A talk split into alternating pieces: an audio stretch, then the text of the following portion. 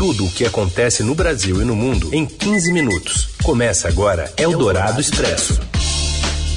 Olá, sejam todos bem-vindos a mais uma edição do Eldorado Expresso, trazendo as principais notícias no meio do seu dia para você que está ao vivo no FM 107,3 da Eldorado. Também para você que está ouvindo a gente pelo novo aplicativo da Eldorado ou pelo site radioeldorado.com.br. Mas para você também que está nos ouvindo em qualquer horário, porque este programa é podcast e você nos acompanha na hora em que quiser. Eu sou Raíssen Abac e estes são os destaques da edição desta quinta-feira, 27 de janeiro de 2022.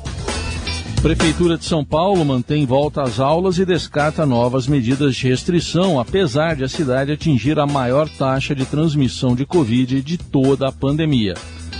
Conselho Nacional de Política Fazendária confirma a decisão dos governadores de prorrogar até 31 de março o congelamento do ICMS sobre combustíveis. E ainda o aumento salarial dos professores e o acordo do TSE com o WhatsApp contra o disparo de mensagens em massa nas eleições.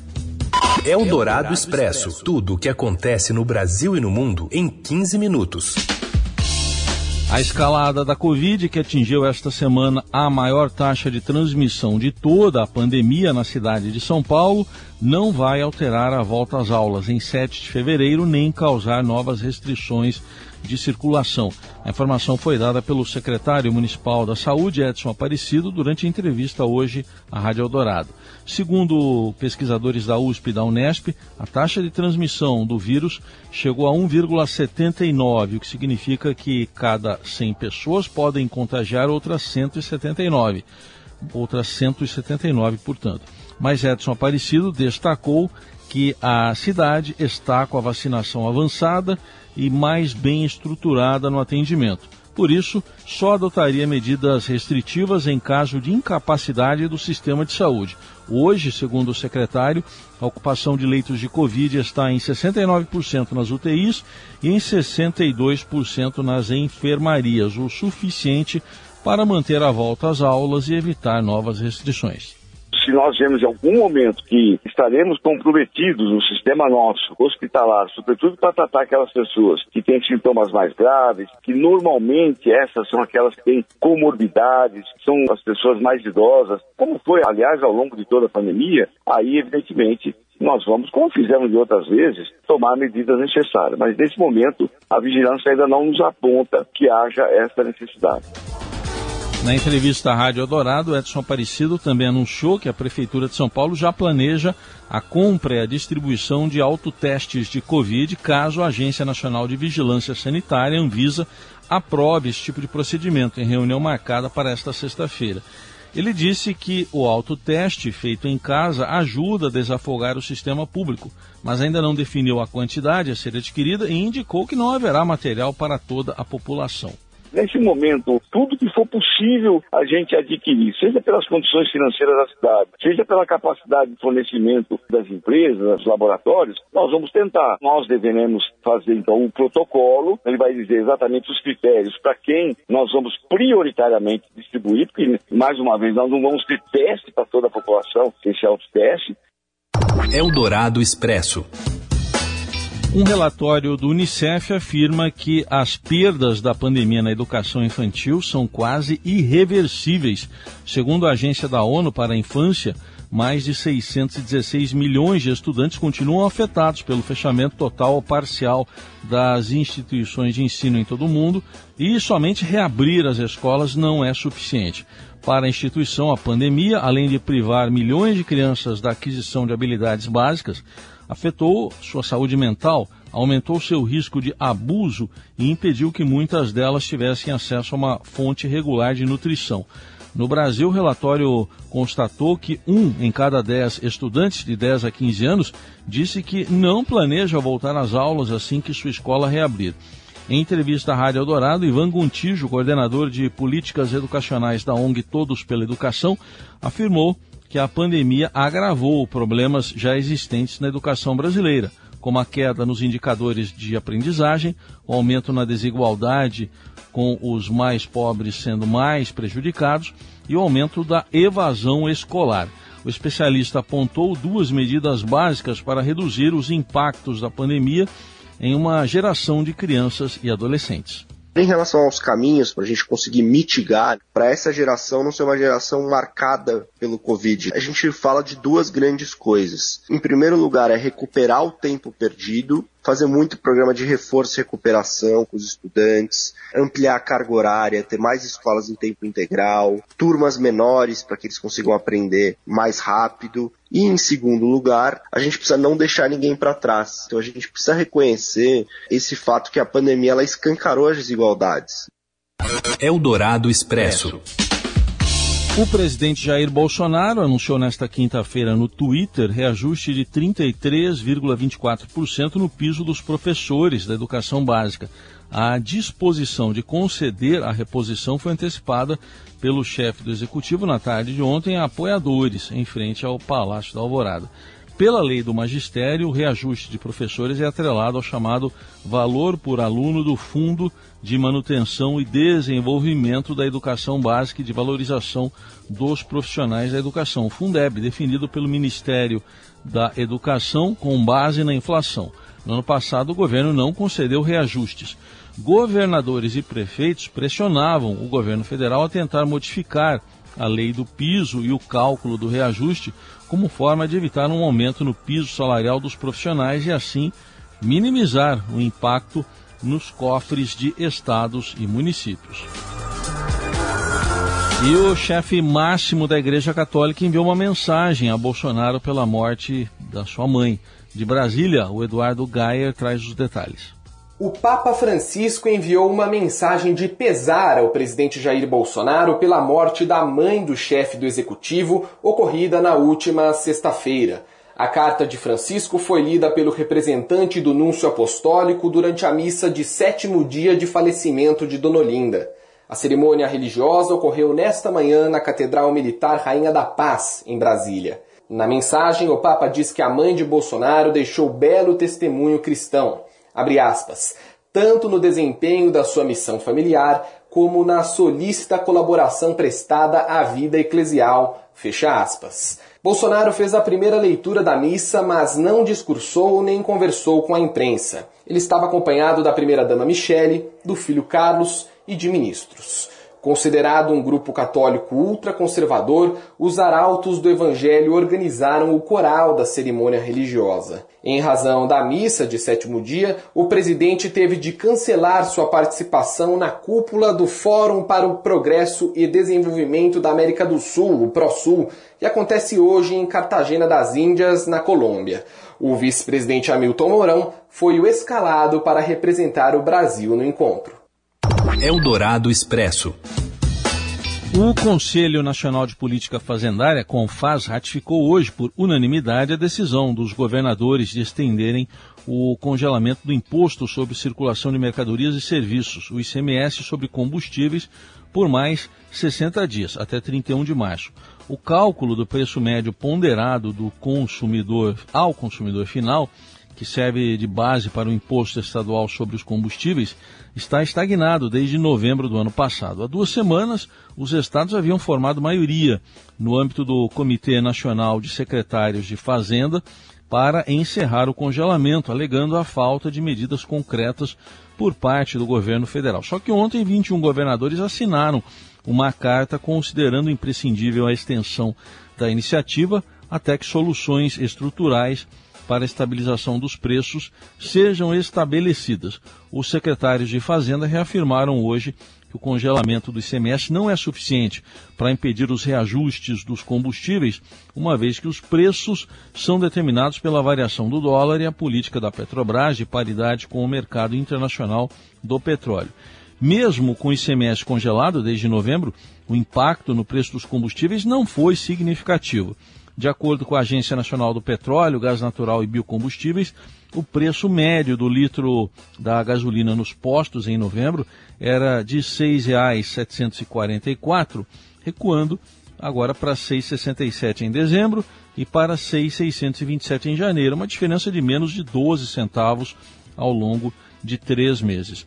O preço final dos combustíveis é composto pelo valor cobrado pela Petrobras nas refinarias, que é atrelado ao preço do barril do petróleo no mercado internacional e ao câmbio, mais tributos federais, PIS, PASEP, COFINS e CID, e estaduais, o ICMS, além das margens de distribuição e revenda e do custo do biodiesel, no caso do óleo diesel e do etanol na gasolina. Eldorado Expresso. O TSE e o WhatsApp terão uma ferramenta para denunciar disparos em massa nas eleições. As informações chegam com o Daniel Vetterman de Brasília. Boa tarde. Olá, Heisen. O Tribunal Superior Eleitoral vai lançar uma ferramenta com o WhatsApp para o eleitor denunciar disparo em massa de mensagens nas eleições de outubro. A intenção é combater as fake news no período eleitoral. Essa ferramenta já funcionou nas eleições municipais de 2020 e agora os técnicos do TSE e do WhatsApp preparam um sistema aprimorado para ser lançado ao eleitor nesse ano. Vai funcionar assim: quem receber mensagens consideradas suspeitas pode denunciar o caso na Justiça Eleitoral. E isso, se o WhatsApp verificar que se trata de um disparo em massa, a conta pode ser banida. Lembrando que uma resolução do TSE proíbe o disparo em massa, um mecanismo que também é proibido pelo WhatsApp mas que foi amplamente usado nas eleições de 2018. Enquanto isso, o Congresso Nacional pretende andar com o projeto de lei das fake news. A proposta está na Câmara. O texto também proíbe o disparo em massa, mas os políticos poderão usar o projeto para blindar a atuação de candidatos durante a eleição. A ideia é que suspensão de contas só ocorra com decisão judicial. Além disso, no meio da eleição, o Congresso quer colocar a CPMI das fake news para funcionar, o que vai dividir o poder de controlar a atuação dos candidatos com a Justiça Eleitoral. Você ouve Eldorado Expresso. Seguimos com as principais notícias desta quinta-feira. Hoje tem Brasil e Equador nas eliminatórias para a Copa do Mundo do Catar. O Brasil já está classificado e vai ser na hora da novela da tarde, ali, fim de tarde, começo de noite. Fala, Robson Morelli. Olá, amigos. Hoje eu quero falar dessa partida da seleção brasileira, 18 horas no horário do Brasil, Equador e Brasil. O jogo é lá no Equador. Tite tem o seu time novamente nas mãos, não vale nada para a classificação visando Copa do Mundo. O Brasil já está garantido na Copa do Catar, mas vale para o Tite, como ele mesmo disse, testar jogadores, testar sistemas táticos, testar uma formação diferente da outra até a Copa do Mundo. Para esta partida, ele tem um jogador muito contestado como titular, Felipe Coutinho. Não que seja um mau jogador, mas Felipe Coutinho não fez nada nos últimos anos para merecer estar na seleção brasileira. Tite confia no jogador, Tite escala o jogador no meio de campo e vai dar mais uma oportunidade para Felipe Coutinho carimbar talvez a sua passagem para a Copa do Mundo. Neymar fora, continua tratando de lesão lá no PSG, não joga mais uma vez uma partida da seleção brasileira e Tite entrega ali o ataque para jogadores novos e jogadores que mostraram serviço com a camisa da seleção brasileira. Rafinha, Matheus Cunha e Vinícius Júnior do Real Madrid. Esse é o Brasil, ataque do Brasil para enfrentar o Equador às 18 horas, hein, gente? 18 horas nesta quinta-feira. É isso, gente. Falei, um abraço a todos. Valeu. Eldorado Expresso.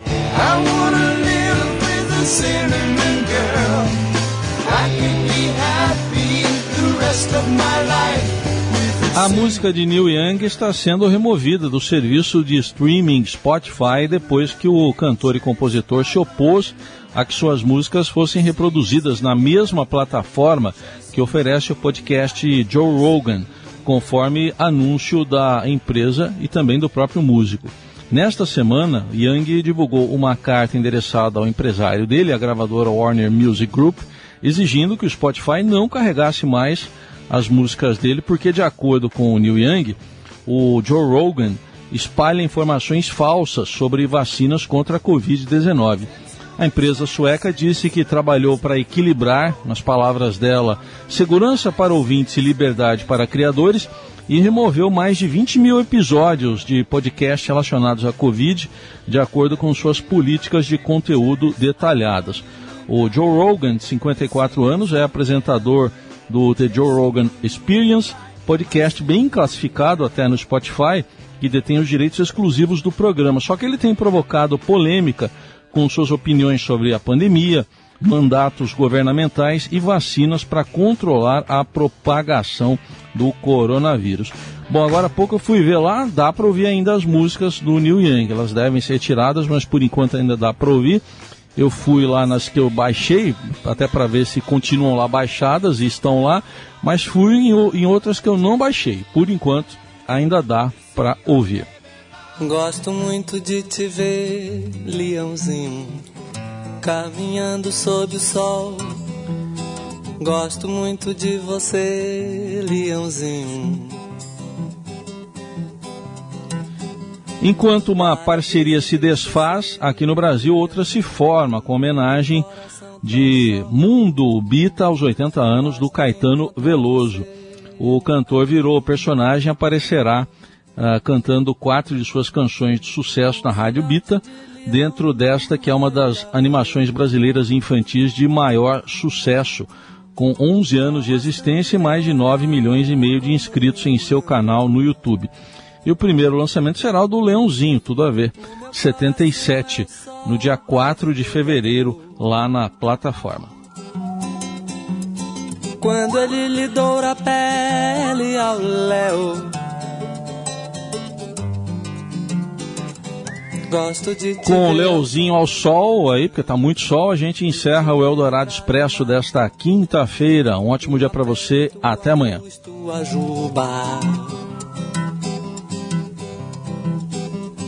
Gosto de ficar ao sol, leãozinho, de molhar minha juba, de estar perto de você e entrar numa você ouviu Eldorado Expresso tudo o que acontece no Brasil e no mundo em 15 minutos.